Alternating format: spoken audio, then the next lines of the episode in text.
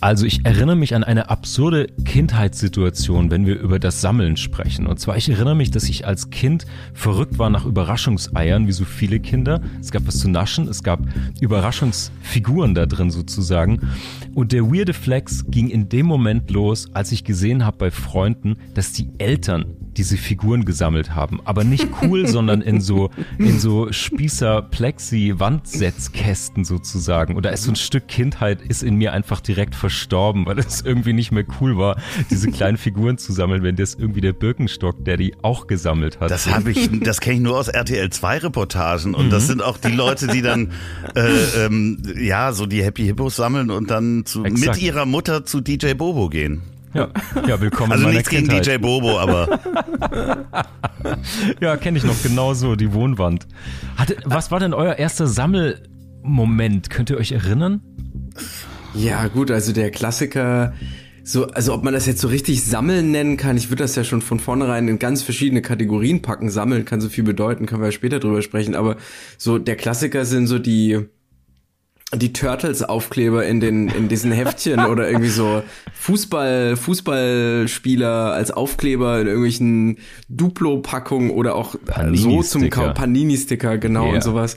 Aber ich erinnere mich tatsächlich, also wir haben die nicht gesammelt, aber wir hatten auch in unserer Wohnung, das muss noch Kindergartenzeit gewesen sein, so einen kleinen Schlüsselkasten. Das war so ein Häuschen, so nachgebautes mit so verschiedenen kleinen Fächern. Nicht besonders groß, vielleicht keine Ahnung, 40 auf 30 oder so. Und da war so Zeug drin, was man halt so hat, Schlüssel ja, ja, so. ja, so ja. Sachen, die ja. man da findet. So gibt's bei mir auch im Elternhaus. Da sind so, mein Vater hat da so Patronen sogar gefunden und irgendwelche, ähm, ja, NSDAP äh, äh, Parteiabzeichen, die beim Gartenumgraben sozusagen rausgekommen krass, sind. Ja, sowas krass, äh, hängt da alles. Nicht, dass Wahnsinn. mein Vater jetzt NSDAP äh, Parteiabzeichen sammelt, aber das ist ja schon skurril, skurrile kleine Sachen so. Ja. Kitsch, Nippes. Fasslich.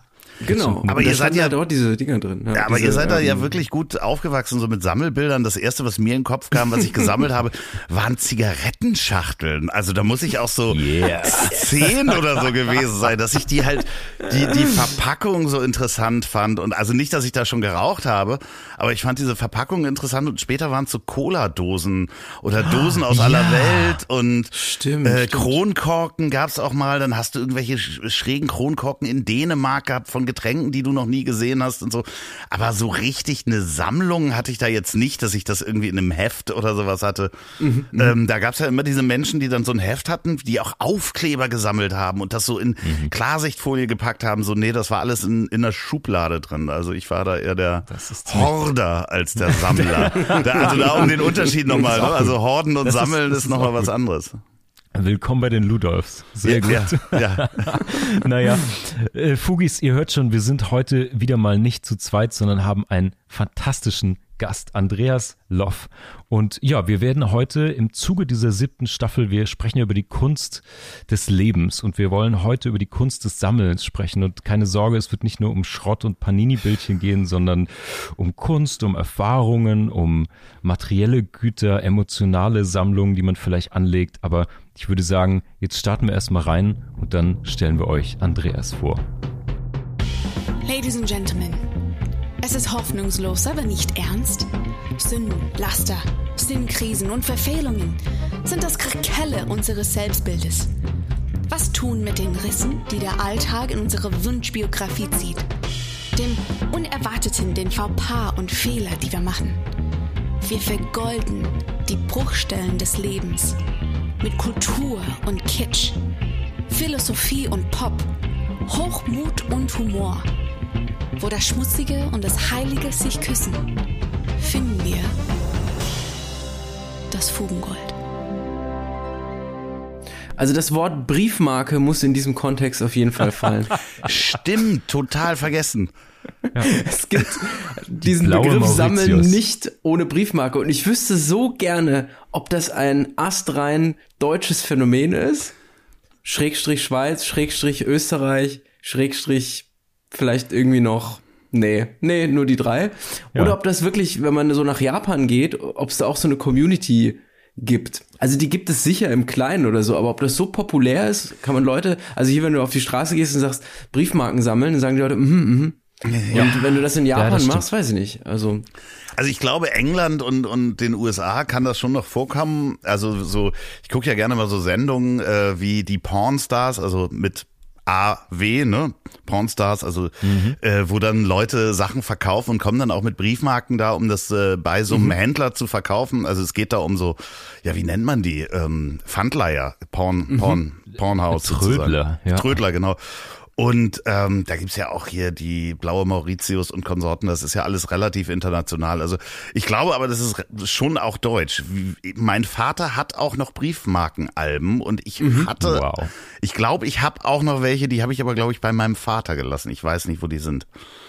Ich das ist total verrückt. Ich kann Briefmarken auch gar nicht angucken, ohne dass die, der Gedanke an diese Sammelboxen bei mir aufgeht. Ja? Aber gut. Die Frage, ob wir das jetzt mit QR-Codes dann weiter äh, nehmen, ja. ist so, ob wir dann ja.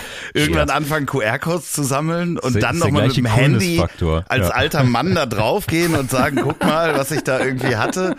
Das ist ja alles Schwachsinn. Also weiß man nicht. Fantastisch. Also ich wollte nur sagen, es gibt ja verschiedene Formen von Sammeln einfach und äh, auch verschiedene Bewertungen davon. Und das Internet hat es ja möglich gemacht, dass man die alle auch sehr bequem ausstellen kann, zugänglich machen kann. Und das ging vorher eben nicht so. Da ist man wahrscheinlich stärker auch in seinen Communities äh, geblieben und hat nicht so sehr die Öffentlichkeit darüber hinaus gesucht. Ja. Aber ja, interessant. Briefmarken. Aber was man so mit dem Internet alles machen kann, ist eine gute Brücke zu unserem, zu unserem Gast Andreas Loff. Für alle Fugis, die diese Podcast-Legende nicht kennen, Andreas Loff ähm, hat die Ponywurst Productions, hat zwei sensationelle eigene Podcast-Formate. Ich hab dich trotzdem lieb, den macht er zusammen mit Olli P. Und das äh, sensationelle Interview-Podcast-Format Das Ziel ist im Weg. Und äh, ich durfte dich schon mal in einem anderen Podcast-Format begrüßen. Das können wir in die Shownotes packen. Da sprechen wir nämlich sehr, sehr viel über deine kunterbunte Vita und die vielen Erfahrungen, die du in deinem Leben gesammelt hast. Weil ich glaube, was man sagen muss dazu, wenn man Andreas nach seiner Vita fragen würde, dann kriegt man kein PDF, dann kriegt man die Bibel. Ach Gott, Gott, oh Gott, oh Gott. Oh Gott, oh Gott, eine Sammlung von Geschichten sozusagen, ja. Genau. Äh, vielen Dank für all die Blumen. Ähm, ja, ich habe mich gerade auch gefragt, ab wann man denn, während du das so schön gesagt hast, ab wann fängt das eigentlich an, dass man auch von sich selber sagen kann, ich bin Sammler. Also ja. Äh, zum, nur als Beispiel, mein Vater hat irgendwann mal angefangen, so alte Lötlampen, also womit man so früher gelötet hat, das ist so Gas Glas und Druck äh, und die sind so schön aus, aus Messing oder sowas, angefangen die aufzuarbeiten und dann hatte er eine da stehen und dann eine zweite und irgendwann eine dritte. Und da frage ich mich, ab wann kann man selber sagen, ich bin Sammler? Ja. Also, weil das ist Guter ja nur, Punkt. weil du zwei von mhm. irgendwas hast, bist du ja noch kein Sammler. Also ich glaube, das ist auch so, ein, so eine Sache, die halt äh, in einem wachsen muss, dass man sagt, okay, mhm. ab jetzt fange ich an zu sammeln. Und es gibt ja diese, es gibt ja diese Unfälle des Sammelns. Ich hatte das im erweiterten Familienkreis, ohne jetzt den Shoutout komplett zu machen. Es gibt diesen kritischen Moment bei einer Familienfeier, wenn, wenn irgendjemand, zum Beispiel eine Tante, sagt, dass sie ein bestimmtes Tier gerne mag. Ja, Eulen dann gerne es, auch. Dann ist es gelaufen. Eulen oder in diesem Fall Elefanten. Dann ja. war's das. Dann kriegst du so ein Branding auf die Stirn, das von jetzt ab für alle Zeiten zu Geburtstagen, Jahrestagen, Namenstagen, Dritttaufe und Weihnachten nur noch genau dieses Geschenk bekommt sozusagen. Vielleicht ist also, es ja aber auch genau das Richtige. Also wenn du das sammelst und äh, und das willst, also oder man macht es vielleicht auch einfach, damit man nicht mehr gefragt wird, was wünschst du dir? Also weißt du so, so als Ausrede einfach sich ein Tier auszudenken. Ich habe mir ein Tier ja. ausgedacht. Koalas. Das ist ganz tragisch. Ich finde, ich empfinde das aber als, als relativ tragisch, wenn jemand so eine bestimmte Sammlung von, von einer Sache hat in tausender Ausführung sozusagen. Wenn es dich glücklich macht, ich glaube, darum, darum geht es. Und wenn man, wenn äh, da die Tante oder wie auch immer ähm, sich freut über jeden kleinen neuen Elefanten und der ist so niedlich und das irgendwie herzerwärmend ist, dann Bitteschön. Also ich finde es dann ja. eher schön, dass jemand was gefunden hat, was ihn glücklich macht. Also ähm, aber das, ja, das führt uns ja eigentlich, und das ist das vielleicht eine erste spannende Bruchstelle, in die wir reingucken können. Du hast ja gerade schon richtig gesagt, ab wann ist man denn eigentlich Sammler? Ist es eine bewusste Entscheidung? Passiert das irgendwann einfach, dass man sagt, du sagst ja auch nicht, ich sammle Unterhosen, obwohl ich 30 Stück habe oder so. Hast du also 30 ja, Mark? Nee, habe ich nicht, aber Also ich habe ich habe glaube ich, ich habe glaube ich nur eine. Gott, das, das ist in Ordnung. Du nimmst sowieso immer ohne Hose auf, deswegen ist das kein Problem. Aber ich, ich glaube, halt nur Röcke, so. wenn man wenn man fragt, so ab wann sammelt man, ist es bewusst, rutscht man so rein? Ich glaube, ein Schlüsselbegriff ist ja der Wert, den man einer Sache beimisst. So, du kannst ja jetzt zum Beispiel so einem Tier, hast du ja irgendeine eigentümliche biografische, emotionale Verbindung dazu. Oder Autos oder Briefmarken oder Gitarren oder egal was man sammelt es geht ja um den Wert, den man dieser Sache beimisst, dass man sagt, ich brauche da irgendwie mehr als eines davon. Deswegen Lötlampen, gutes Beispiel. So ist das eine Sammlung? Braucht man dann? auf jeden Fall mehr als eine davon. ja. Na, ich finde, ich finde, äh, dass es auch oft ein Begriff ist, der von außen geprägt ist und gar nicht unbedingt ähm, von der Person selber, die die sich die Sachen anschafft. Also äh, ich kenne jetzt Menschen, die die haben eine Sammlung von Autos. Ich drück's mal so aus. Die würden ja. sich selber nicht als Sammler von Autos äh, bezeichnen oder ähm, es gibt Menschen, die haben mehr als eine Gitarre und würden sich auch nicht als Gitarrensammler ähm, bezeichnen. Oder ja. also ja, auch ich habe zum Beispiel dann doch relativ viel Kunst, also viele Bilder hier hängen. Und mhm. äh, ich habe, ich würde mal sagen, ich habe eine Zeit lang gesammelt und das ist auch eine Sammlung aber ich würde mich jetzt nicht vorstellen, irgendwo und zu sagen, Andreas Loff, ich bin Kunstsammler. Also ja. äh, das ja. ist ja irgendwie ein Label, was von außen aufgedrückt wird, eher als dass man das selber sagt. Oder wirklich ganz bewusst dann sich entscheidet, ich suche auch danach, ne, jetzt gehen wir wieder zurück zu den Elefanten, also dann auch wirklich in, in dem Fall müsste man ja auch wenn man sich vorstellt und sagt, ich bin Andreas Loff, ich bin Elefantenabbild Sammler. Das ja, ist schon, also da braucht man Mut zu. Das, aber das ist doch mal ein Intro, das bleibt auf jeden Fall im Kopf. Das ist richtig gut, ja. Ja, unbedingt. Ja, vor allen Dingen, wenn man sonst auch nichts hat, womit man sich vorstellen kann, ist das schon. Ja, wenn man es darauf dann zurückfällt, das ist, äh, das ist ganz gut. Ja, man kann aber, immer sagen, man sammelt irgendwie Geschirr oder Unterhosen oder so, ja. All, all das, was man so schon zu Hause hat. Ja. ja, aber eigentlich kommen wir dann ja wieder bei, naja, entweder Erich Fromm oder Fight Club raus bei dieser Frage nach haben oder sein. Ne? Also warum sammle ich denn etwas? Und ich finde, das ist in dieser Fuge der Kunst besonders spannend, weil wenn du sagst, du sammelst Kunst für dich, vielleicht lass uns doch direkt da reingehen, Andreas. Ich finde es total interessant. Wir sprechen viel über Kunst diese Staffel, wie die uns schockiert oder bewegt oder welche Rolle die vielleicht spielen kann. Und ich finde es total interessant zu sagen, hey, ich habe mal eine Zeit lang mich für Kunst so interessiert, dass ich die besitzen wollte und auch mich damit umgeben. Mhm. Und da gibt es ja verschiedenste Beweggründe. Du kannst ja sehr emotional sammeln oder weil du vielleicht Künstlerinnen, Künstler kennst oder als knallharte Wertanlage. Und das, also als Kunstsammler, diese Vorstellung hat ja oft, vor allen Dingen, da sind wir auch wieder in unserem Kulturkreis, was machst denn du so? Ja, ich bin Bürofachangestellter. Man stellt sich ja oft in so einem beruflichen Kontext vor. Und deswegen glaube ich, hat das so eine Konnotation, wenn du dich als Kunstsammler vorstellen würdest, ist es ja nicht nur Leidenschaft, sondern direkt hat es irgendwie so ein, ja, das ist so meine Mission. Das ist auch, hat immer so einen ökonomischen Faktor mit drin.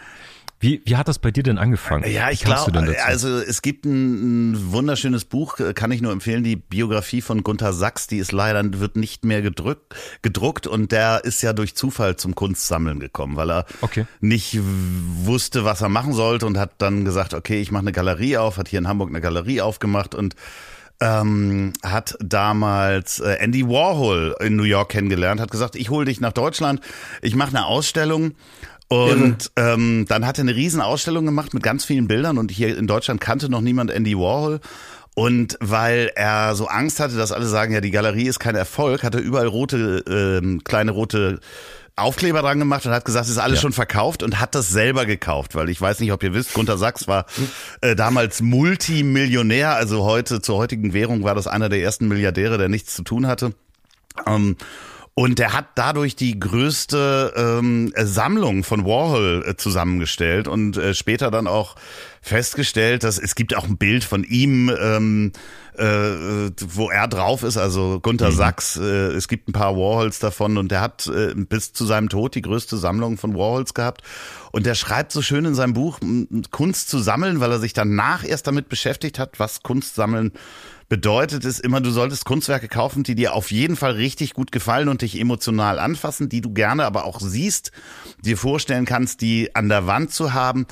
Aber er sagt auch, natürlich ist es auch super, wenn die dann auch noch ökonomisch äh, äh im Wert steigen ja. werden. Und ähm, ich glaube, die Mischung da draus zu haben, also auch wenn man manchmal einfach ein Bild kauft, weil es einen so berührt, andererseits, weil man denkt, wow, das ist ich glaube an diesen Künstler und ich glaube an diesen Künstler kann ja auch sein, ich glaube an diesen Künstler, dass der so gut ist, dass das in ein paar Jahren einfach mehr wert ist.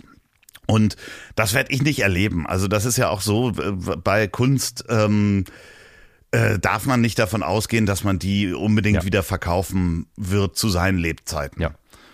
Und äh, ich habe das eigentlich eher angefangen, weil ich gerne äh, schöne Bilder an meinen Wänden habe und äh, mich dem erfreue und auch oft Gäste habe, die sich dann auch erfreuen können. Also ich schließe die nicht irgendwie im Keller ein und setze mich da ja, alleine ja, ja. im Bademantel vor und äh, gucke mir das an, wie man sich das immer so vorstellt bei den großen Meistern, wenn so ein Milliardär das kauft.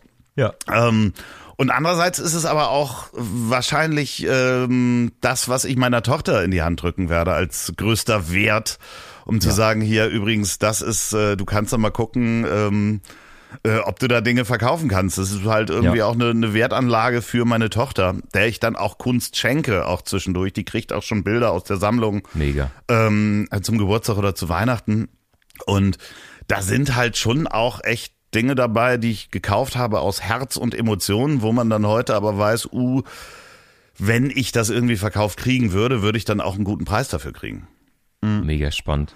Sag mal, was kannst du dich erinnern, was war das erste Kunstwerk, das du, das du dir sozusagen bewusst gekauft hast? Ja, ja, da müssen wir jetzt den großen Begriff Kunstwerk nochmal. Ähm, aber was ich so, also definieren, was ich so, ich glaube, nee, ich weiß es sogar, was bei mir äh, hängt. Das ist ein, ich weiß nicht mal, welcher Künstler das war. Das war in der Galerie ähm, irgendwo zwischen der Schanze und St. Pauli.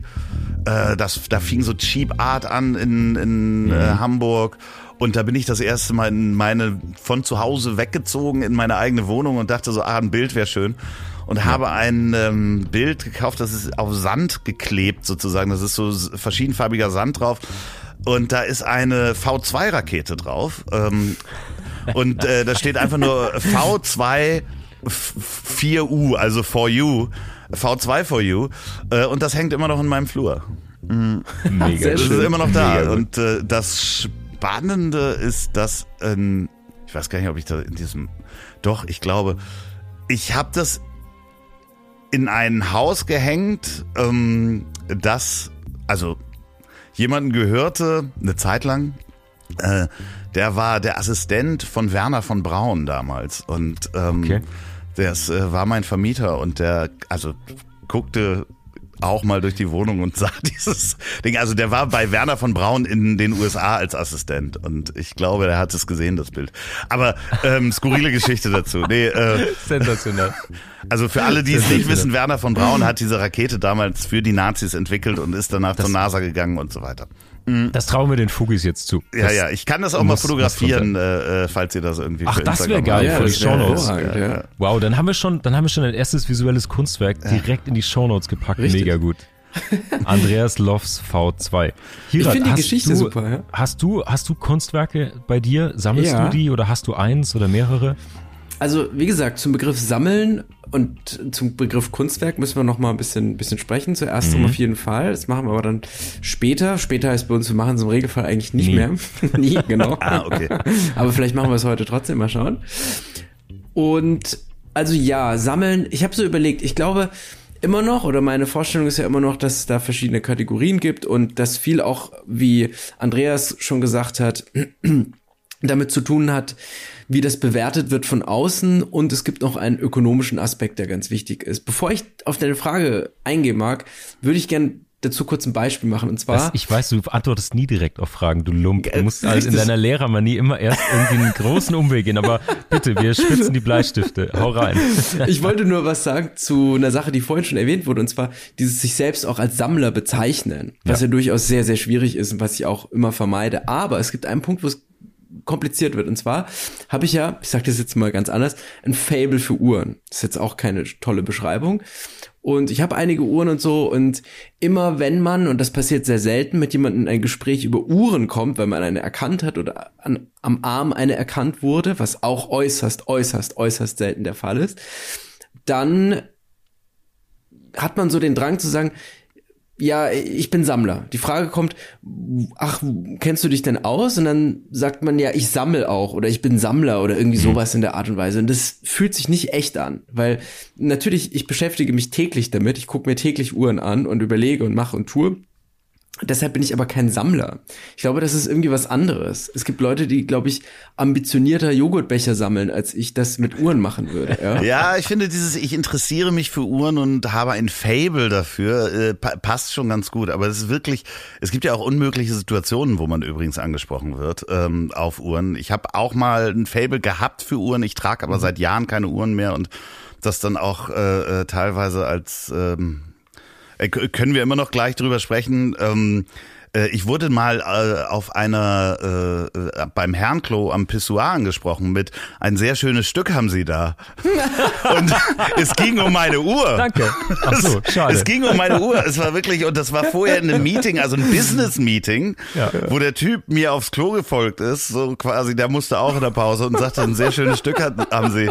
Ja, so, äh, ja wo wo ist denn die Uhr her? Nee, ich ähm, äh, muss wirklich sagen zu den Uhren, äh, ich habe eine Zeit lang auch wirklich äh, ein Fable gehabt für Uhren und ich habe auch noch äh, zwei wirklich schöne und kostbare Uhren. Ähm, ich fand, das hat aber so ein bisschen übergenommen, überhand genommen, weil man, weil auch zu viele Menschen den Wert sofort kennen. Das heißt, hm. von einer hm. bestimmten Schweizer Uhrenmarke mhm. ähm, ist es so ein bisschen wie Louis Vuitton tragen. Alle mhm. wissen, diese, das kostet, die Uhr kostet 7000 Euro. Ja. Und dann sitzt du halt mit Menschen zusammen und die ja, also da du trägst deren Monatsgehalt viermal an der Hand. Mhm. Ähm, so, ja, das kann, lässt sich nicht vermeiden und das so sagt auch der Mensch. Mhm der einen goldenen Bus fährt. Ähm, also, aber es war mir zu plakativ, auch gerade, äh, also ja. die Uhren, die, die ich noch übrig habe, die erkennt auch dann wirklich nur der Uhrenkenner. Mhm. So, weil mir, das ist immer das Schönste eigentlich. Ja, ja, genau. Ja. Und deswegen ja. diese, diese eine, also wir können es ja sagen, also ich finde Rolex-Uhren ganz toll, auch super hübsch. Natürlich. natürlich. Würde ich ja. aber nicht tragen, weil halt mhm. jeder sofort erkennt, das ist so, also ja, also, ich würde auch ja. kein eine Jacke von Philipp Plein tragen, weil man einfach, also ich will jetzt Rolex ja. und Philipp Plein nicht in einen Topf werfen, aber Gut. alle wissen sofort, was das kostet und ich finde es ja. halt, weiß ich mhm. nicht, das, das bin ich nicht. Also andere Menschen können das machen äh, und ich verurteile das gar nicht, aber ja. äh, ich bin es einfach nicht. Mhm. Das ist eine schöne, das ist eine andere Bruchstelle der, der Sammlung oder der Auseinandersetzung mit Dingen, die man sammeln kann. Es gibt ja immer dieses Innen und Außen und das mhm. finde ich schön. Es gibt nämlich dieses, ich glaube, es gibt einmal diesen, wenn wir bei den Briefmarken sind, gibt es ja diesen Coolness-Uncoolness-Faktor, dass alle, die Briefmarken gesammelt haben, sehr, sehr oft dann darüber kamen, weil sie schon irgendwie wussten, es ist jetzt nicht das coolste Hobby der Welt, mhm. ähm, dass sie ganz oft auf diese Wertebene gingen. Ja, ja, aber diese hier und da und wart nur mal ab in zehn Jahren und so weiter. Und dann bei Uhren wiederum, wenn man ambitionierterer Sammler ist und die dann erkannt werden, dass eher so ist, ah, es wäre mir lieber, wenn es ein bisschen undercover bleibt. Ne? Mhm. Also dieses, sammelst du fürs Innen, sammelst du es fürs Außen, kannst du es vielleicht sogar bestenfalls ausbalancieren, was ja das, das Schönste wäre eigentlich. Das ist irgendwie ein spannender, und das Diskrete, das Diskrete ist immer das. Also, das ist ja wie mit den Bildern zu Hause. Also, wenn man jetzt Kunst zu Hause hat, kann ja auch was anderes sein, Skulpturen ja. oder whatever, dann geht man ja auch nicht raus und trägt ein Schild um den Hals, ich habe tolle Kunst zu Hause oder spricht dann sofort jeden drauf an irgendwie und sagt, ach übrigens, ah ja, ja, ja, kenne ich, habe ich zu Hause irgendwie. Ja. Das ist irgendwie peinlich. Doch man Aber, sollte also, in Galerien abhängen und sagen, ah ja, kenne ich. Das ich habe das oder so in Postergalerien. Ja, Wussten genau. Sie, dass ich das Original zu Hause habe? ja, kann man sich dann als Schild umhängen, dann muss man es gar nicht mehr Aber sagen. Ich glaube jetzt ernsthaft, dass es Menschen gibt, nochmal zurück zu den zu den Briefmarken, die so mhm. in so Briefmarkenläden gehen und da so durchgehen und sagen, ja, ach, die habe ich auch. Ja. So, also ich, glaube, also weil man ja, man hat ja als Briefmarkensammler zum Beispiel nicht die, also kann man machen, weiß nicht, ist ein bisschen schräg, aber man kann jetzt seine Briefmarke nicht mit in sichtbar ins Café nehmen. Also ja, ja, so, so als wäre sehr genau. weird und niemand Stirn, wird wissen, was die wert ist. Also deswegen glaube ich, ist das immer auch eine Frage des Ortes. Also so ein Briefmarkensammler, der geht dann in so ein Briefmarkengeschäft und sagt, ach hier, guck mal, den, ähm, den habe ich auch. Die, also hier Wahnsinn. Ja, das Schön. ist, äh, das ist ganz, also wirklich ganz hervorragend. Ich wollte einen Aspekt noch kurz äh, mhm. mitnehmen und zwar, äh, Marc, du hast gesagt nach innen und nach außen und ich wollte ja auch auf die Frage antworten. Also ich glaube, dass die Uhren tatsächlich das erste richtige Sammeln, in Anführungsstrichen, so wie wir jetzt drüber ja. sprechen, man beschäftigt sich damit, man wertschätzt es, es ist kostbar und so weiter. Und kostbar kann auch ideell sein, nicht nur materiell etc. etc. Und wo erlebt es sozusagen eine Kultur? Ich habe zwei enge Freunde, die machen das genauso. Und da war es so, dass ich den einen unlängst äh, ja zu einer kleinen Reise getroffen habe. Wir hatten so einen Schnittpunkt in, in, in der Stadt, wo wir studiert haben. Und da haben wir beide, wir reisen immer so mit drei bis vier Uhren. Und ich hatte ihn gebeten, extra noch zwei Guter mitzubringen. Satz. Guter ja. Satz, ja. Natürlich. No, weil, Eine weil Unterhose, aber vier wollten. Uhren, ja klar. Genau. Ja. und dann saßen wir da und haben einfach Kaffee getrunken und die Uhren lagen da so auf dem Tisch und dann hat man die sich angeguckt, drüber geredet und das hat einfach Spaß gemacht, es war entspannt und äh, ja, es war irgendwie bereichernd, whatever, ja. ja. Und man kommt so über diesen, über diese über den Kontext und über die Uhren, die da liegen, kommt man zu ja ganz wichtigen Themen, die damit zu tun haben und und und und und Technologie genau. und und und äh, wie viel Handwerk da drin steckt, die Geschichte etc. Und das geht ja nun mit allem Möglichen. Das geht mit Briefmarken, das geht mit Bierdeckeln, das geht mit ja. mit Skulpturen und und und. Nur vielleicht auch da noch mal eine Zäsur. Ist es natürlich so, wenn man Gemälde und Skulpturen sammelt, ist da das Außen ein anderes als bei Uhren, die ja selbst auch Kunstwerke sind. Also wenn man sich Alange beispielsweise mal nur ein Rotorblatt anschaut, was da schon teilweise an Kunstfertigkeit aufgebracht wird und hineingesteckt wird, das ist schon was Besonderes. Also bei Briefmarken ist es vielleicht ähnlich, ja, mit den, mit den, da geht's glaube ich aber eher um die Geschichte und und und. Also das ist vielleicht auch nochmal, noch mal so wichtige Orte, über die man im Zusammenhang mit Sammeln sprechen kann. Ja, ja, ich finde, bei bildender Kunst ist es natürlich so, dass es auch diese geschlossenen Gruppen gibt. Also klar, wenn man irgendwie äh, mit Kunstliebhabern zusammenhängt und dann bei einem gewissen Künstler weiß und dann trifft man ja auch die Menschen, die ähm, gewisse Bilder jetzt, du hast ein Bild gekauft, das wollte der auch. Der hat dann aber ein anderes genommen und man sieht sich dann wieder äh, bei der nächsten Ausstellung. Dann äh, kommt man darüber natürlich auch auf ganz andere Dinge. Aber der, mhm. der Unterschied ist natürlich, dass dass äh, bildende Kunst da viel streitbarer ist. Ne? Also was ist ein, ein Wert und was ist da, also es gibt Menschen da, also kennst ja diesen Klassiker äh, im, im Museum oder im, in der Galerie, ja, dit, dit hätte ich auch hingekriegt, ne? Hier, die drei Punkte Freunde, auf der gelben Wand. Meine Lieblinge, ja. So, ja. dit kann mein, ja, hasse aber nicht. So. Warum so. hängst du denn dann da nicht, ne? Ja, also genau. unter deinem Bild viel mehr, ne? Ja, genau. Also, und das ist, das ist halt, das ist halt der, der, ja. der, der große Streitpunkt, wo man sagen kann, ja, okay, an der Uhr haben halt so und so viele Leute so und so lange gearbeitet. Das lässt sich alles sehr schnell runterrechnen äh, wieder auf einen äh, äh, rationalen Wert. Und da ist halt ja. natürlich in der bildenden Kunst ähm, viel mehr ja, äh, Emotionen drin als in einem maschinell hergestellten ja. Prozess. Ich finde, das Schöne ist, den Punkt, den wir, den wir gerade so einkreisen, finde ich ganz schön, ist, dass du, wenn du für dich persönlich etwas gefunden hast, was du sammeln möchtest, seien es Uhren, Briefmarken, Gitarren, whatever, dass da ja viele Werte von dir drin stecken. So wie du gerade sagtest, Tiras, wenn du ihn immer auspackst und auf den Tisch legst, deine guten Stücke, dann, dann kommst du ja auf andere Sachen. Ich mag diese Uhr, weil die traditioneller ist oder ich mag eine, die besonders technisch ist oder ich mag eine, die mhm. besonders protzig ist oder ich möchte nicht, dass die wiedererkannt wird oder so. Bei mir, wo ich jetzt eher wie Andreas gerade schon angedeutet hat, wenn du zum Beispiel auf Gitarren stehst, ist es ja auch so ein Inside-Ding. Dann erkennst du so, ach geil, die, die Fender aus den 70ern hat hinten noch vier Schrauben an der Kopfplatte irgendwie, beziehungsweise am Hals unten. Die hatten später nur drei und so weiter und so fort. Und du kommst plötzlich auf so ein, A, genau, kannst du wunderbar abnörden. Das macht ja wahnsinnig viel Spaß. Diesen, können wir auch mal überlegen, warum eigentlich. Ich weiß auch nicht warum, mhm. aber wenn man sich so reinfräst in so ein Nerd-Thema, in so eine Nische und dann findet man Gleichgesinnte, das ist ja viel, viel schöner, als über alles Triviale, was alle gerade so kennen, zu sprechen, mhm. finde ich. Ja. Das ist halt so ein, so ein, wir sind ja als Gruppentier angelegt und wenn du dann natürlich Gleichgesinnte äh, findest, mit denen du dann zusammen losziehen kannst. Also da äh, gibt's ja tausende von Beispielen, äh, war, warum uns das so viel Freude macht. Also angefangen von Konzerten bis hin zu Comic-Con oder sonst was, Leute, die sich in auf äh, äh hier Live-Rollenspielen, äh, äh, Mittelaltermärkten äh, ja. mit äh, äh, Graf, tralala, sonst was ansprechen. Weißt du, da, das, das ist ja alles, äh, ist da unsere, unsere Gruppenaffen-Mentalität drin, dass ja. wir Gleichgesinnte suchen, mit denen wir dann viel mehr Spaß haben und ein gutes Gefühl haben können. Und das ist natürlich auch, ich, ich musste so schmunzeln. Wir nehmen dann immer so, wenn wir auf Reisen gehen, nehmen wir drei Uhren, weil das für mich als Außenstehender, also ich verstehe es total. Ähm, ist das natürlich genauso freakig wie Briefmarken. Ja.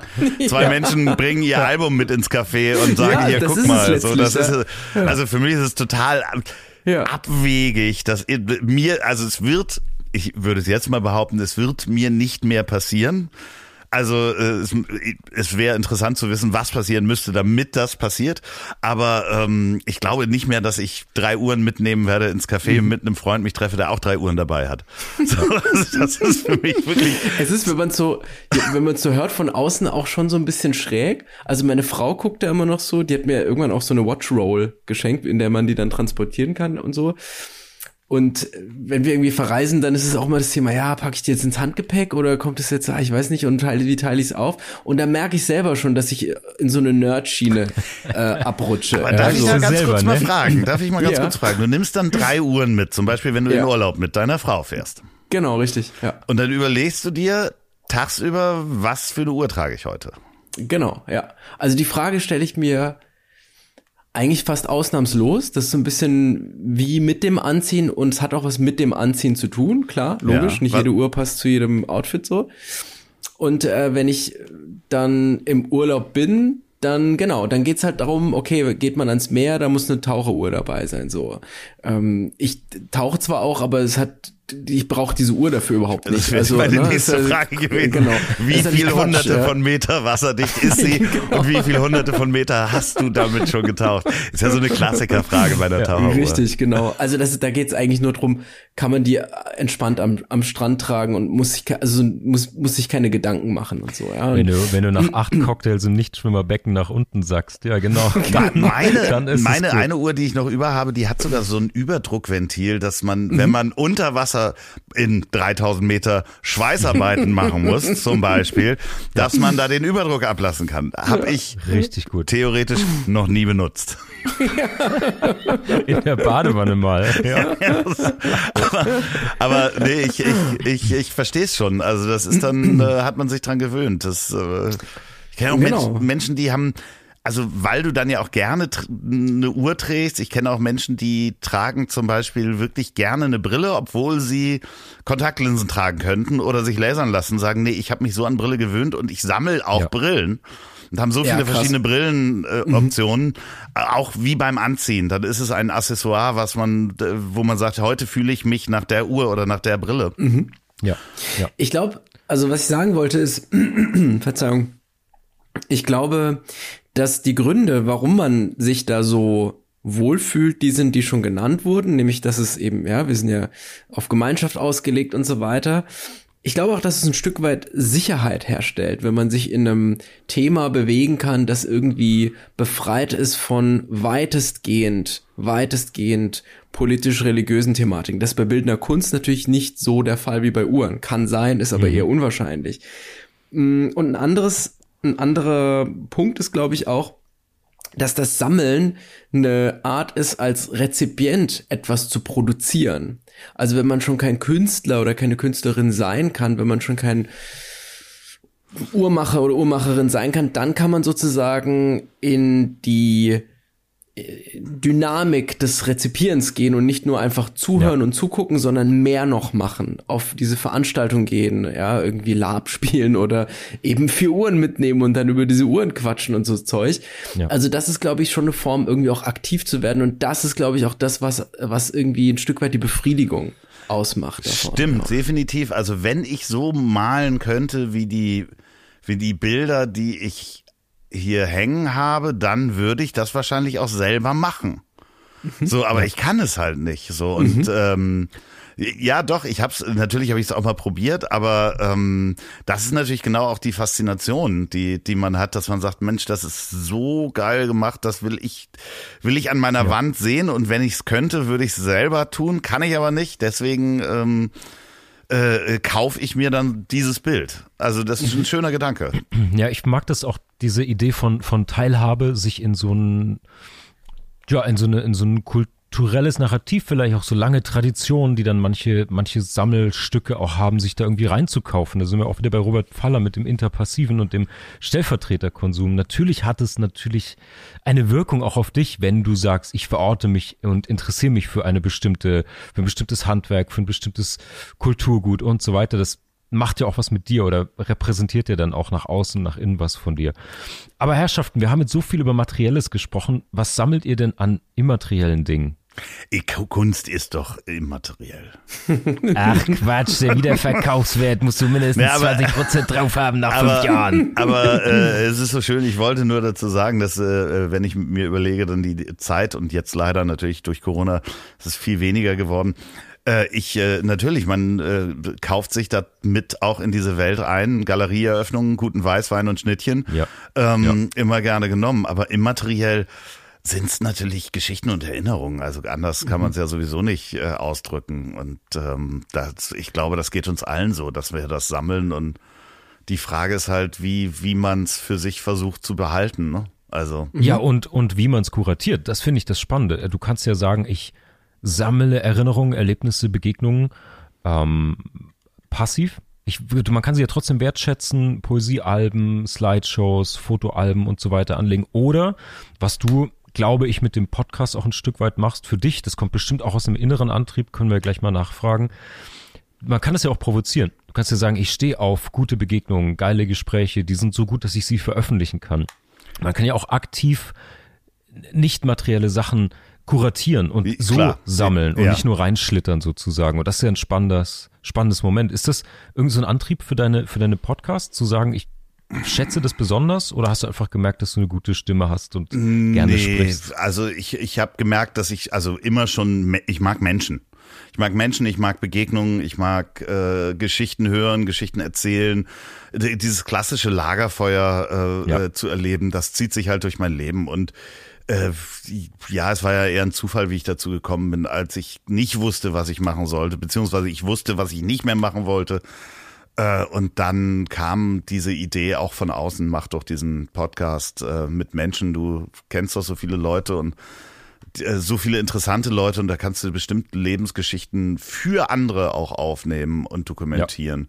Ja. Ja. Denn das ist ja auch das schönste Feedback, was ich bekommen kann und was ich auch bekomme, ist, wenn die Gespräche über Lebenswege von anderen Menschen so aufgenommen werden, dass die halt wirklich dadurch Anstöße bekommen und teilweise ja, das ist halt ein bisschen komisch, dass halt Menschen dir schreiben, Mensch, nachdem ich die Folge mit XY gehört habe, habe ich über mein Leben nachgedacht und habe gedacht, Mensch, ich brauche auch eine Veränderung. Und mhm. manchmal kann es ja so sein, also das geht halt bis hin zu wirklich krassen Veränderungen im Leben, Job gekündigt und ähm, deine Folge war, war so der letzte Ansporn da dran und ähm, oder ich habe noch mal komplett neu über die Liebe nachgedacht zu und meine Beziehung erneuert das ist natürlich was, wo man sagt, okay, das, damit habe ich ja nicht gerechnet. Also in dem Moment, wo man ja. das aufnimmt und sammelt und kuratiert und sagt, der ist ein interessanter Gast, dann äh, hast du ja nicht die, die, den Ansporn. Also in dem Moment, wo ich das aufnehme, mache ich das ja auch in erster Linie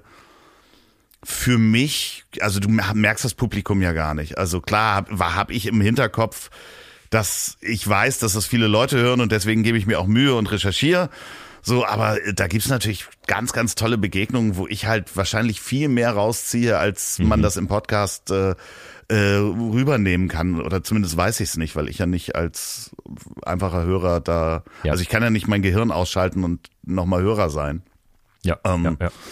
Aber das, nee, das, der, der Antrieb, der ist natürlicher, der immer schon da war. Viel, viele verschiedene Geschichten zu hören und daraus ja auch zu lernen. Also am Ende des Tages, das hatten wir ja auch schon mal, ist das natürlich auch was, was mit ähm, ja, Selbstoptimierung dann auch zu tun hat. Also gar nicht im, im klassischen Sinne äh, in diesem Berater Selbstoptimierung, sondern mhm. so auch vielleicht aus den Fehlern von anderen lernen oder aus den guten Erfahrungen von anderen zu lernen. Und das ist halt meistens dann zuhören und und mal nachfragen und äh, das ist so so das, was ich dann in dem Interview-Podcast mache. So. Ja. Ähm, und da eine Sammlung wahrscheinlich auch aufbaue jetzt gerade. Was ja. halt nach drei Jahren einfach auch echt viele Folgen sind. Ja. So. Mega. Mega gut. Hirat, gibt's was, das du nicht materielles sammelst, wo du aktiv drüber nachdenkst und das so mhm. kuratierst oder das so einleiten kannst dafür auch? So ein bisschen. Also nicht äh, so bewusst, auch wieder nicht mit diesem Ausstellen, ich bin Sammler oder sonst was. Ja. Ich habe festgestellt, dass ich es immer weniger schaffe zu lesen. Also wirklich haptisch am Buch selbst zu lesen. Es gelingt mir immer weniger. Und das ist ein bisschen schade, aber ich kaufe immer noch mit der gleichen Frequenz und mit dem gleichen Interesse Bücher. Mhm. Und ich habe mich inzwischen einfach damit arrangiert, dass die jetzt erstmal ins Regal wandern und dann sind die da quasi konserviert. Das sind so die sauren Gurken und äh, etc. Ähm, und die sind da und das sind ganz verschiedene. Es ist viel Fachliteratur in letzter Zeit, die ich mal nachholen wollte. Also, wo ich irgendwie gesagt habe, vielleicht auch wieder so ein bisschen das Optimierungsthema, da nochmal in einer anderen Nuance hm, fand ich damals schon immer spannend, wollte ich mich unbedingt mal mit beschäftigen, nie gemacht. Wäre doch mal an der Zeit, so, mhm. okay, cool, kaufe ich mir irgendwie. Oder manchmal ist es auch einfach nur stöbern und ich bin dann halt in der Buchhandlung und guck dann und nimm irgendwas mit, was mich anspricht. Also wirklich ganz ohne Folie im Endeffekt. Und es gibt die zwei Modi und dann wandert das so ins Regal und dann jetzt, wir haben gerade bei uns ein bisschen umgebaut und sind quasi in der Wohnung umgezogen und so. Und jetzt stehen die Regale auch mal alle zusammen, standen vorher in verschiedenen Räumen.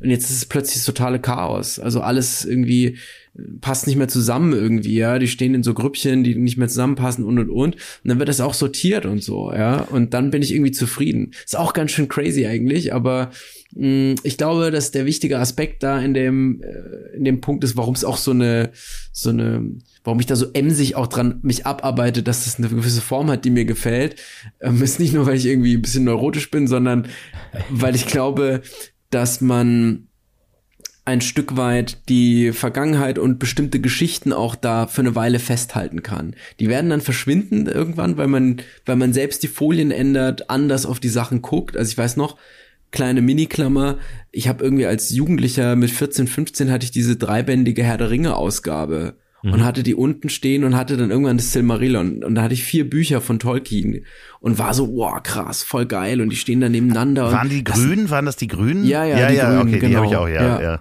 ja. Genau, und da habe ich voll, das war so mein, mein kleiner Schatz, wollte ich schon sagen, ja, aber ihr wisst, wie ich es meine.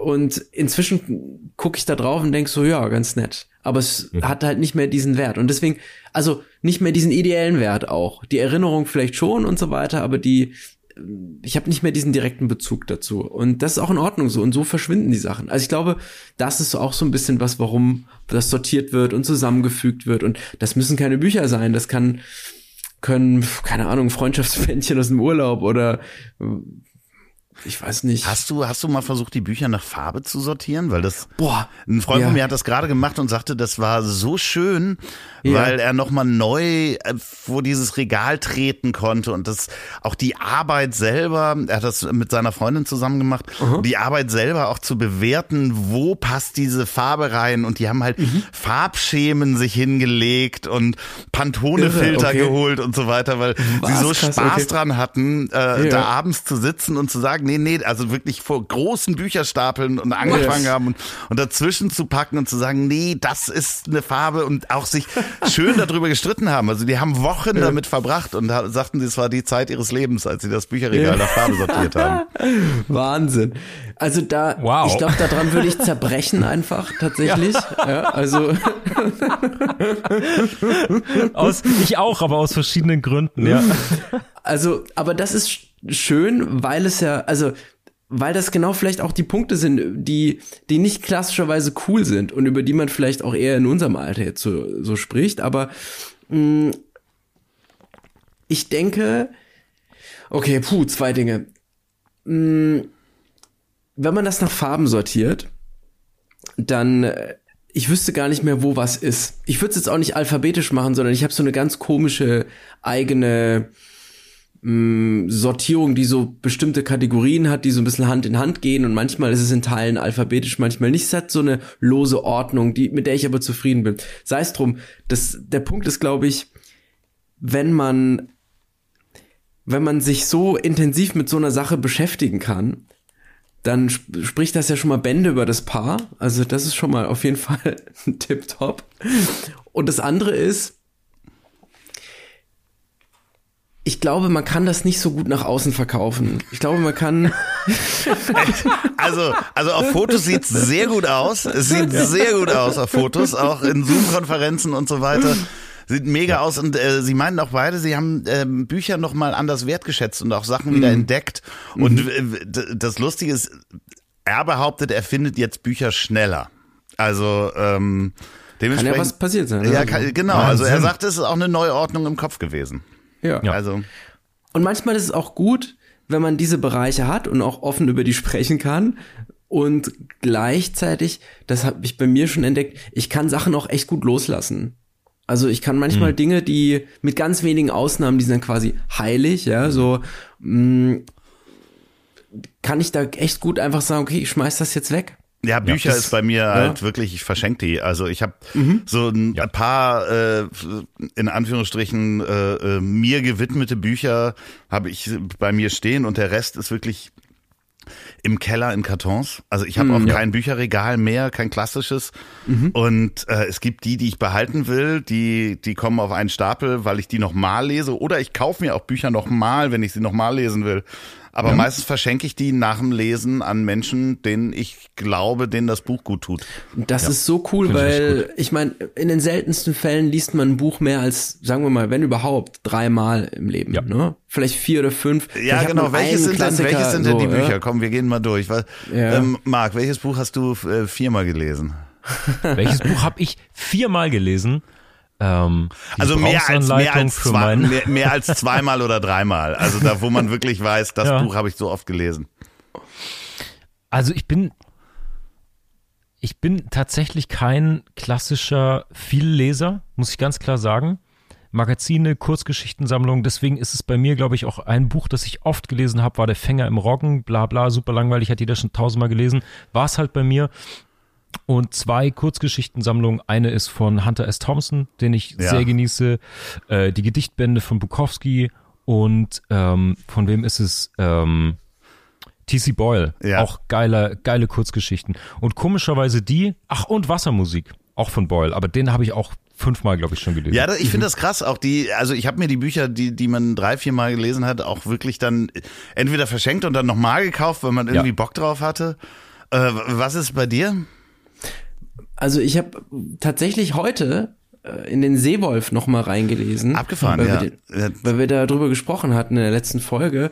Und das ist auch ein Buch, das mich eine ganze Weile schon begleitet hat. Und ja, ich finde, das ist so ein, so ein blinder Fleck. Ich glaube, die Leute denken immer so Jack London, ja, so Abenteuerromane. Ja. Und dann kriegst du das irgendwie. Super. Effi Briest ist, ist echt, das lese ich so alle Jahre mal wieder.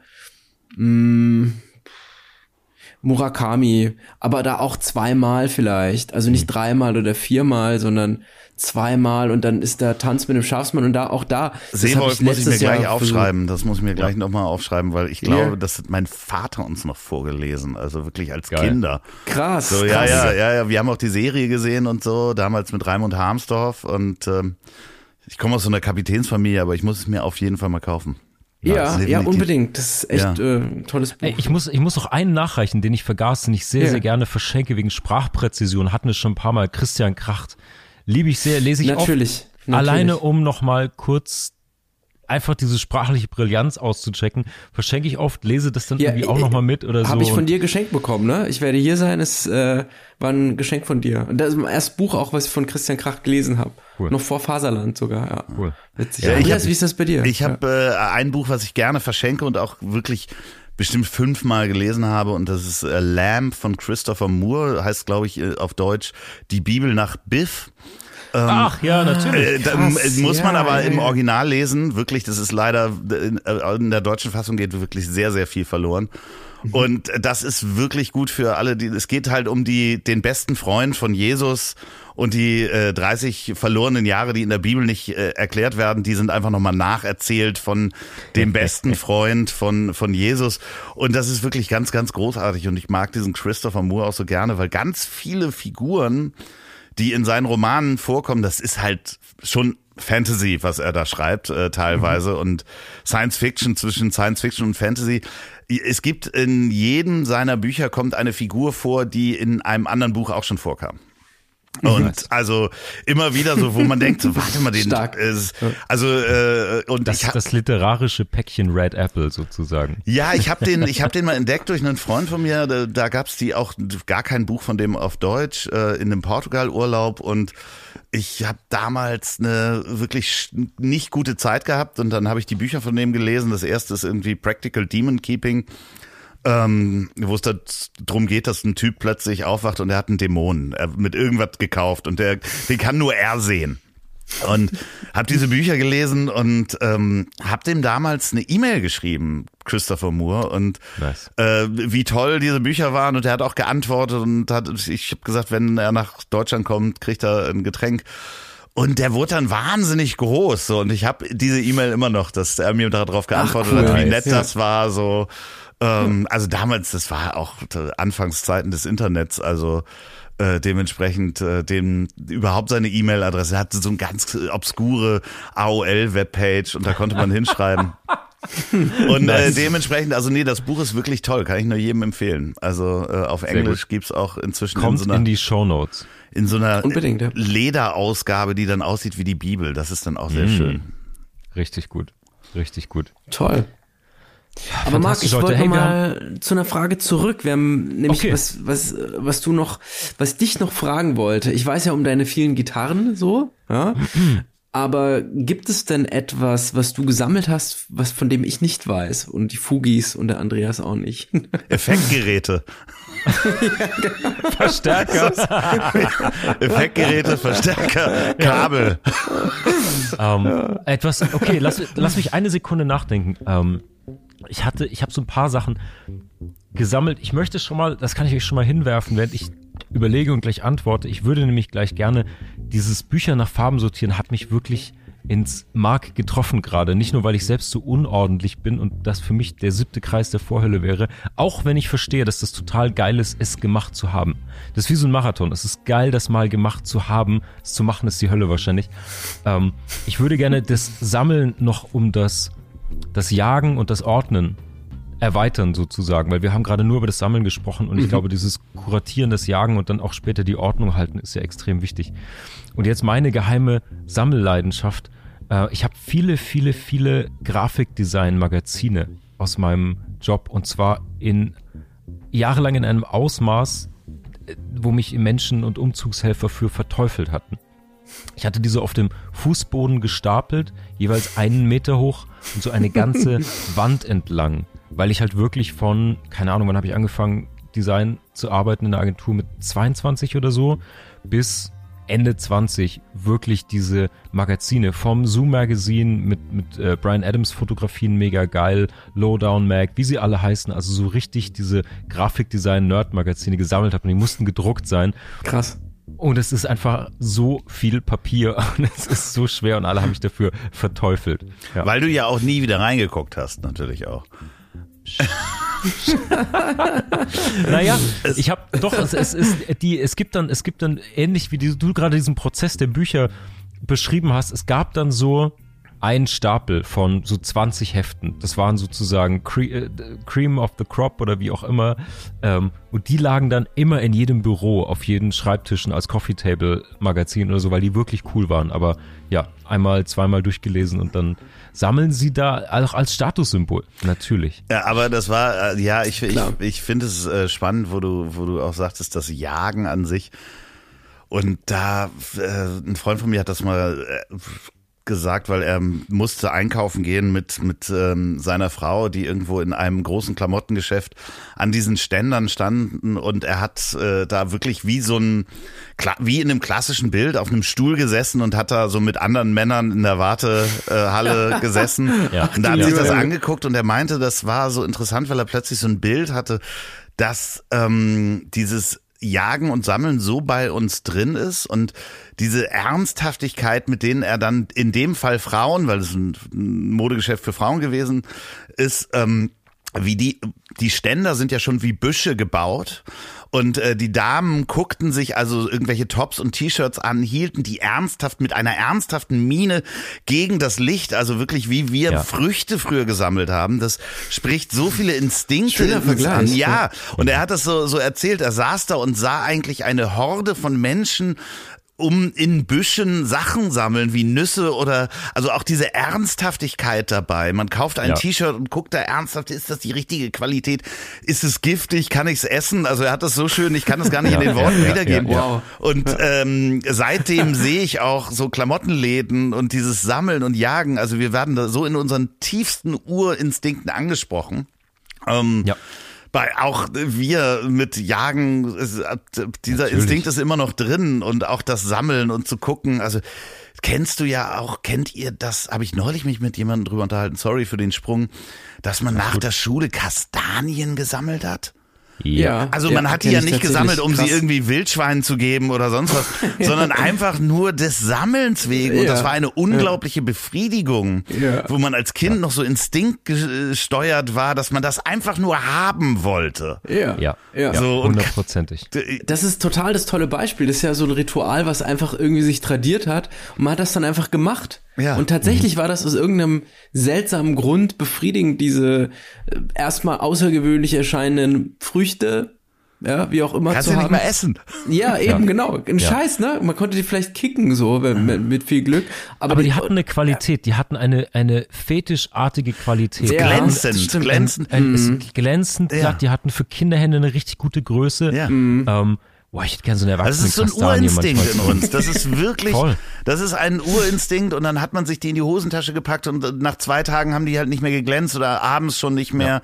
Und ja. ähm, ich glaube, das, ist auch, um jetzt den großen äh, Sprung zu machen, das Sammeln ist bei uns auch in der DNA. Also, ja. weil uns das Definitiv, dazu gebracht hat, zu überleben. Und jetzt sind wir in dieser Luxusgesellschaft und stehen um Kleiderständer, die aussehen wie Gebüsche und halten ernsthaft T-Shirts hoch. Mhm. Naja, so. oder halt äh, Tinder und Pokémon Go. Ist ja im Grunde der gleiche Impuls wahrscheinlich. Ja. ja, ja, ich weiß jetzt nicht, ob, also ich benutze kein Tinder und Pokémon Go habe ich auch probiert und äh, äh, dann eher der Intellekt, äh, Intellekt hat dann eingeschaltet und gesagt, ey, du bist fast 50, stehst hier mit dem Telefon und ja, wärst ja. fast ins Wasser gelaufen. Ähm, Mega. So und äh, äh, ja, keine Ahnung, aber ich, ich verstehe, was du meinst. Also das ist ja, ja auch, ob das um Likes sammeln geht oder ähnlichem.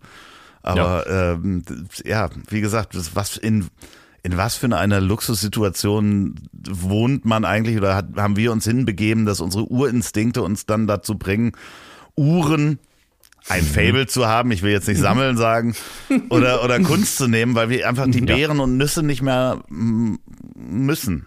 Ja, Unbedingt. Ja, ja, und gleichzeitig, kurze Klammer, ist uns gerade die größte Business-Idee äh, der nächsten zehn Jahre abhanden gekommen, nämlich den Klon zu bauen oder eine Mischung aus Tinder und Pokémon Go. Ja? Wie kriegen wir Kastanien noch darunter? Ich, finde, genau, ich, finde, ich finde dieses urkindliche Kastaniensammeln-Muster, es muss sich gut anfühlen, haptisch und glänzen. Ja, ja, sehr schön. Richtig gut. Ah, verteufelt, ja. Leute. Hey, ich möchte noch einen, einen kleinen Kunsttipp raushauen. Wir haben schon ganz viele Werke angesprochen, äh, besprochen. Äh, vielleicht das Werk von dir, Andreas, dass du, wenn du das als Foto noch schickst, dann können wir auch den Künstler noch nennen. Nee, nee, ich ähm, weiß ja den Künstler nicht mehr. Ich kann auch hinten die Unterschrift nicht nennen. Also das so, ist ja das Problem. Naja, aber immerhin das Bild. Aber das Bild, das Bild, kann ich gerne anschauen. fotografieren. Vielleicht finden ja die Hörer, vielleicht hört er ja uh. zu, der hm. Künstler, und schreibt uns an. Ich weiß es nicht, ich kann es nicht erkennen. Okay, okay, ganz spannend. Ja. Naja, und dann, äh, ich wollte noch eine, ähm, eine Sammlung empfehlen. Klassiker für alle Hamburger, natürlich für alle von außerhalb, die Sammlung äh, Falkenberg. Ja. Die ist mittlerweile gehört zu den Deichtorhallen, ist sozusagen eine, ähm, eine Privatsammlung, die jetzt von den Deichtorhallen mit betreut und kuratiert wird und so. Die ist sehr, sehr beeindruckend. Die ist von dem Harald Falkenberg, äh, Jurist und Unternehmer. Und er hat viel, viel, viel, viel Kunstwerke, moderne zeitgenössische Kunst gesammelt und die haben, ähm, also die wurde von Art News auch mal äh, zu den 200, eine von 200 besten ähm, Privatsammlungen der Welt gezählt. Ähm, ist so ein bisschen Vorort Hamburg, ähm, Outskirts in so einer ganz tollen Fabrikhalle. Sehr, sehr geil. Sehr unprätentiös, unkitschig, hat richtig roughe, progressive Sachen da gesammelt. Gefällt mir echt extrem gut, da immer mal wieder hinzugehen. Ja. Ja, auf jeden Fall. Das äh, äh, kenne ich auch ein paar Bilder. Ich war selber jetzt noch nicht da, aber ähm, ja. Das äh, äh, ist auf jeden Fall schön. Ich habe neulich, ich weiß gar nicht, äh, wo sitzen die nochmal ganz genau? Ähm, die sitzen aber nicht in. Ach, in Harburg.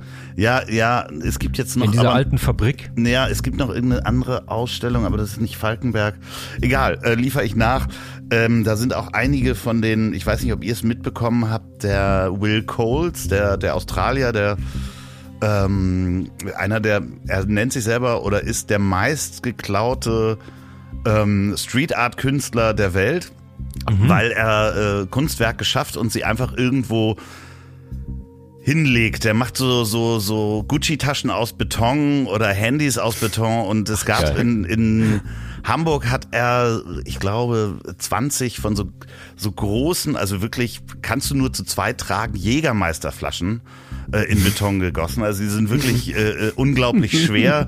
Da steht auch nicht Jägermeister drauf, sondern irgendwas anderes. Ähm, und äh, der hat unter anderem auch, kennt ihr diese Namensschilder? My Name is, so aus den, ja, aus ja, den ja, USA, mit diesem roten Tag. Und der hat ähm, ein äh, Grabsteine damit gemacht, wo My Name Wars drauf war und hat äh, äh, eine ganze Reihe davon auf dem Ohlsdorfer Friedhof aufgestellt. Und zwar durfte er oh, das auch, hat echt ein Grundstück bekommen, damals mit der Galerie Oberfett zusammen, haben die das mhm. organisiert. Mhm. Und da konnte man für 250 Euro ähm, diese Aktion unterstützen und dann hat man einen eigenen Grabstein bekommen, wo er auch deinen Namen reingeschrieben hat. Also My Name was Andreas und einer davon steht bei mir im Garten und der Rest wurde aufgekauft von einer Sammlung, dessen Namen mir nicht einfällt. Okay. Das ist nicht die Falkenberg-Sammlung. Das äh, liefere ich vielleicht nochmal nach. Aber liebe Grüße auch an Christian von Oberfett. Äh, es gibt so einige schöne Kunstsammlungen um, um Hamburg herum. Richtig schön. Ja, ich packe einen äh, Link in die Shownotes dazu äh, mit ein paar Fotos zu dieser, zu dieser Ausstellung. Sehr, sehr schön. Ja. Richtig gut. Richtig gut. Hirat, jetzt brauchen wir von dir noch, hast du noch irgendein Werk, irgendeine Sammlung, außer der, der, äh, wie heißt denn eine Uhrenwurst, die du mit auf Reisen nimmst? Eine Uhrenwurst ist. jetzt wird's immer, jetzt wird's immer perverser quasi. Obwohl das ne? ein ja. schöner Brandname eigentlich ist das. ja. Wenn man jetzt so eine Tasche erfinden würde und sie einfach ganz deutsch Uhrenwurst nennt. Entschuldigung, bitte. Ja, das ist super. Nee, ist gut. Das ist eigentlich genau äh, unser Level tatsächlich. Wir waren jetzt immer schon ganz, ganz verhalten bisher und haben, sind eigentlich nie unter die Gürtellinie gegangen. Ja. Aber es wurde jetzt Zeit tatsächlich. Und nachdem wir, Andreas, wir machen das ja bei der Recherche immer so, die ersten drei Google-Suchergebnisse, mehr fällt uns eigentlich nicht ein. Ah, okay. Und viel weiter gehen wir auch nicht im Regelfall. Meistens nehmen wir Nummer eins, wenn nicht gesponsert dabei steht. Und ja, also was kann ich empfehlen? Ich würde tatsächlich bei den, bei, ich würde gern zwei Dinge tun. Ich würde gern einmal bei den Uhren bleiben. Und wer sich ein ganz einfachen Zugang zu Uhren verschaffen möchte, der jetzt nicht irgendwie direkt über die Technik oder ganz explizit über die Geschichte der jeweiligen Uhr geht und wer auch eine größere Auswahl sehen möchte und es unprätentiös haben will, der kann sich gerne den Brasilianer Dan Henry anschauen. Ich habe äh, werde dann in den Show Notes die Internetseite tatsächlich ganz oldschool auch einfach nur eine Internetseite danhenry.com verlinken Und da, also Dan Henry hat, glaube ich, was um die 20.000 Uhren oder so. Also es hat schon muse museale Ausmaße tatsächlich. Alright. Und er kuratiert die auch. Und man kann zu vielen dieser Stücke die Geschichte nachlesen, sich wirklich hochauflösende Bilder angucken. Das ist so ein bisschen wie ein, ja, wie so ein Hochglanzmagazin von der Wertigkeit der, der Darstellung. Und Hochglanzmagazin ist genau das falsche Wort dafür, aber egal. Man kann sich einfach wertige Bilder angucken und äh, ja, sich so ein bisschen mit den Uhren und ihrer Vielfältigkeit beschäftigen. Ja. Und das andere ist, was ich machen wollte, das kann man aber jetzt mal nur so andeuten, können wir gleich drüber sprechen. Ich würde ja in dieser Staffel gerne noch irgendwann mal über Mona Lisa sprechen. Und deswegen ja, wollte ich. Gummijunge, wir haben nur noch drei Folgen. Ja, Sieh ja, zu. ja, ja. Also vielleicht ist das ja was dann. Hm, also ich wollte einfach die Fugis nochmal dafür sensibilisieren, sich die Mona Lisa anzuschauen. Und zwar gibt's da schon mal direkt das erste Problem bei der Mona Lisa, das, das alte Faust-Problem. Man kann Faust nicht mehr anhören, nicht mehr lesen, nicht mehr. Das ist schon so oft durchgenudelt, in so vielen Varianten gezeigt, mit Lederjacke, historisch und, und, und was weiß nicht, nicht alles, dass es eigentlich kaum mehr möglich ist, die, einen neuen Blick auf, auf dieses Kunstwerk zu kriegen. Und so ist es mit der Mona Lisa auch. Und ich finde ja, dass die Mona Lisa ein ganz faszinierendes Gemälde ist und dass die Arbeit daran, die Mona Lisa von dem ganzen Kram außenrum zu befreien, schon eine große, große, große Aufgabe ist. Und vielleicht gibt es ja eine Möglichkeit, neu zu sehen. Aber da kann ja, jeder Fugi mal also selber drauf schauen. Da okay. gehe ich jetzt gleich in meinen Kellertresor und gucke sie mir ganz alleine an. Äh, mit, Hervorragend. Weil das, was dann natürlich im Louvre hängt, ist natürlich, das ist eine billige Kopie. Das ist die, die, billige, genau.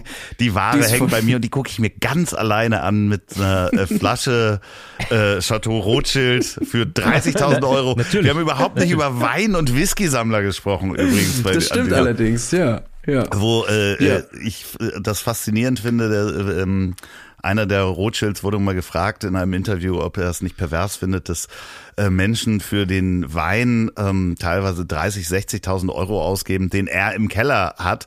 Und er sagt, wenn ich darüber nachdenken würde, das ist der Wein meiner Familie, wenn ich in den Keller gehe und mir eine Flasche Wein gönne, dann kann ich da nicht drüber nachdenken. Und natürlich finde ich es verrückt, dass den Wein, den ich manchmal zum Essen trinke, andere Menschen da so viel Geld für ausgeben. Aber ich darf nicht drüber nachdenken.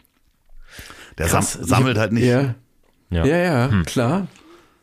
Das ist eine interessante, eine interessante Gegenüberstellung, ne? wenn du da der das Produzent bist spannend. tatsächlich. Ja, ja oder deine Familie hat das gemacht und du hast da halt Flaschen im Keller, mhm. die ja. andere Leute zahlen da viel, viel Geld für. Dann kannst du ja. sagen, ja, okay, lege ich für die Kinder zurück, aber du kannst nicht immer über diesen Wert nachdenken, dass du sagst, du vertrinkst da gerade irgendwie ein, ein teures Auto oder sonst was. Ja.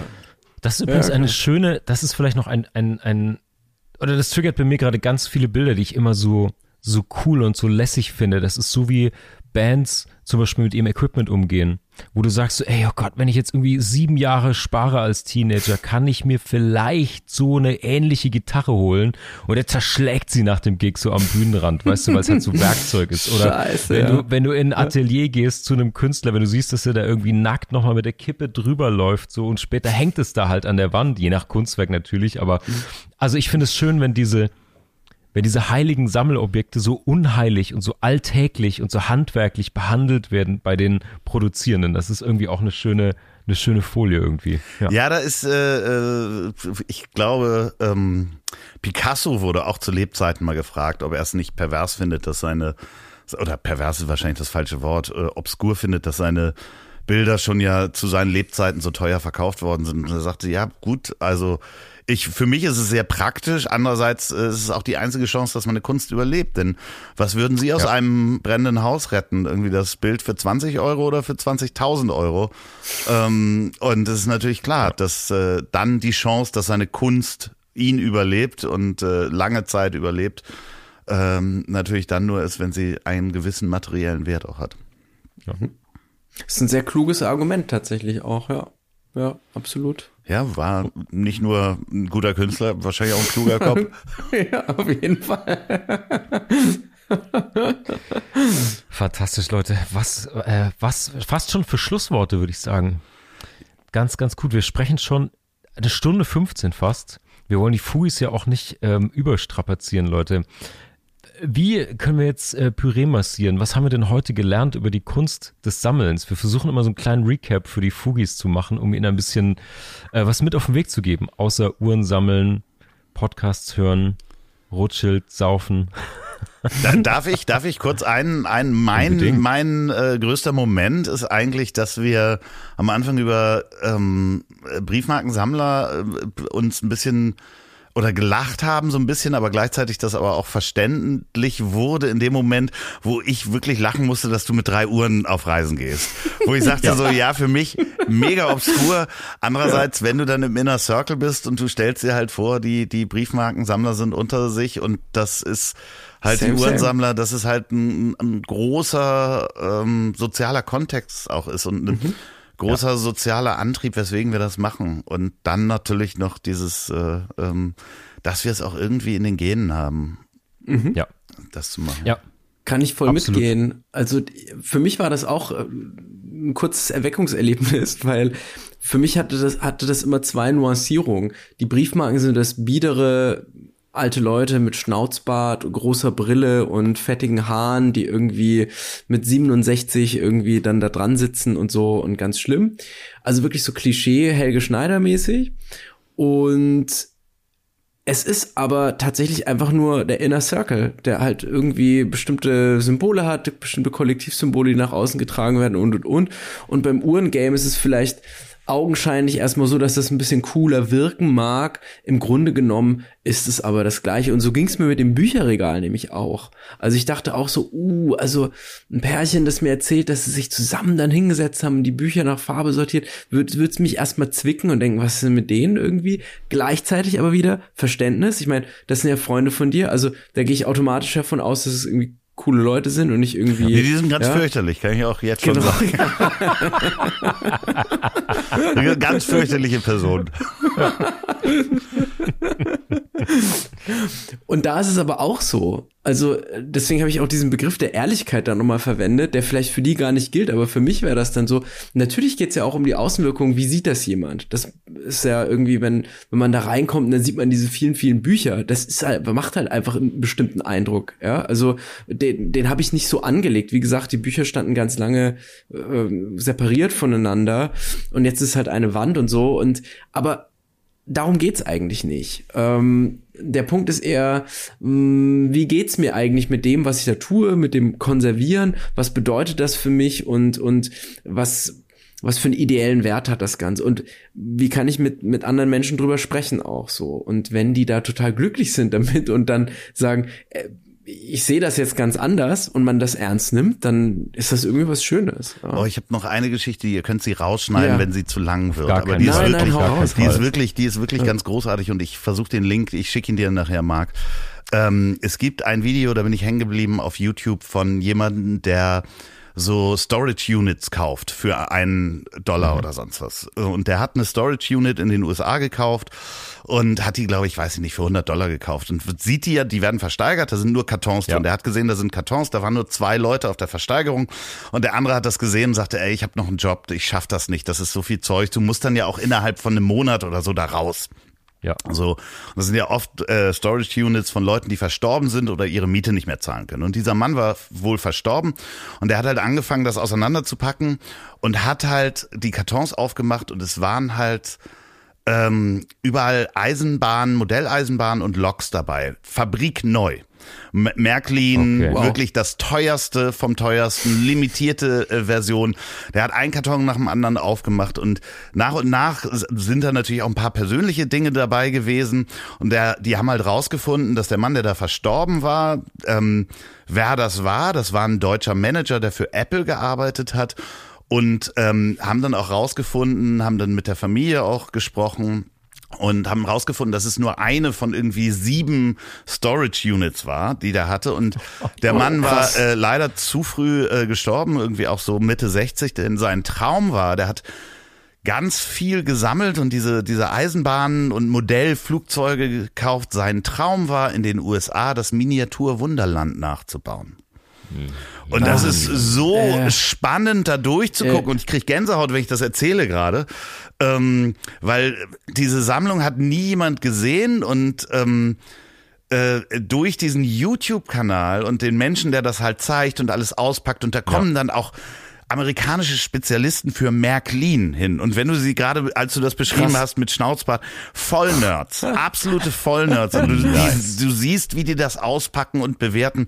Das geht irgendwie über zehn Folgen. Es reicht, wenn man da so ein, zwei Folgen sich anguckt, weil der wirklich, also am Ende hat er für 100 Dollar, glaube ich, äh, einen Wert von 400.000 äh, Dollar da drin gefunden in einer Storage. Unit. Und er hatte Wahnsinn. sieben davon. Und krass, krass, ähm, krass. das ist halt so für mich so, der, der hat halt gesammelt wie ein Wahnsinniger, weltweit Sachen aufgekauft, aber mit einem großen, mit einer großen Vision, die er nicht umsetzen konnte. Und mhm, äh, das ist halt auch nochmal eine, einer der mhm. Aspekte, mhm. die wir nicht hatten. Äh, stimmt, das stimmt. ist ein, ein richtig, ein richtig schöne, große Bruchstelle vielleicht für den Schluss, was auch an alle Fugis da draußen mal gehen kann, wenn man selber sammelt, irgendwie Big Picture. Was, und dann sind wir wieder eigentlich bei der großen, guten, alten Max Frisch Frage, was willst du gewesen sein oder in dem Sinne, was willst du gesammelt haben? Das ist doch eine wundervolle Schlussfolie, würde ich sagen. Was meint ihr? Sehr fein. Sehr, sehr, sehr fein. Ich frage mich dann immer, äh, was denken die Leute, wenn ich meine Bücher nach Farbe sortiere und wenn ich mal nicht mehr bin? Darüber dürfen wir jetzt nicht mehr sprechen. Fugis, ihr Wundervollen. Äh, wir sammeln Likes und Abonnements. Denkt dran, wir freuen uns über euer Feedback, über DMs, oder E-Mails, äh, wenn ihr Fragen an Andreas habt, an uns habt. Äh, wir machen uns für diese Woche vom Ackersee nächsten Sonntag wieder für euch da. Dann gibt es schon die nächsten beiden Sonntage die legendäre Staffel Doppelfolge Finale. Folge 98 und 99. Wir beginnen Staffel 8 mit der phantomanischen Jubiläumsfeier zur 100. Folge Fugengold. Dazu gibt es nächste Woche mehr zu hören. In diesem Sinne, schön, dass ihr mit uns ähm, über das Sammeln und das Ordnen und das Jagen nachgedacht habt und zugehört habt. Vielen Dank, Andreas. Das war toll, dass du da warst. Gerne, vielen Dank. Lieben Dank. Fugis, checkt mal Andreas Podcasts aus, die lohnen sich, die packe ich natürlich auch in die Shownotes. Das Ziel ist im Weg und ich habe dich trotzdem lieb und wir haben euch auch lieb. Wir hören uns nächsten Sonntag. Tschüss. Ciao. Das war's für diese Woche. Wir hoffen, wir können einige Bruchstellen für dich vergolden. Schicke uns gerne deine Fragen und Gedanken per E-Mail oder DM. Wenn dir unser Podcast gefällt, kannst du auch Patreon unterstützen. Mehr Gold gibt es auf www.fugengold.de und überall, wo es gute Podcasts gibt. Cheerio, Fugis! Der Kultur- und Wissenspodcast Fugengold wird produziert vom Sweet Spot Studio.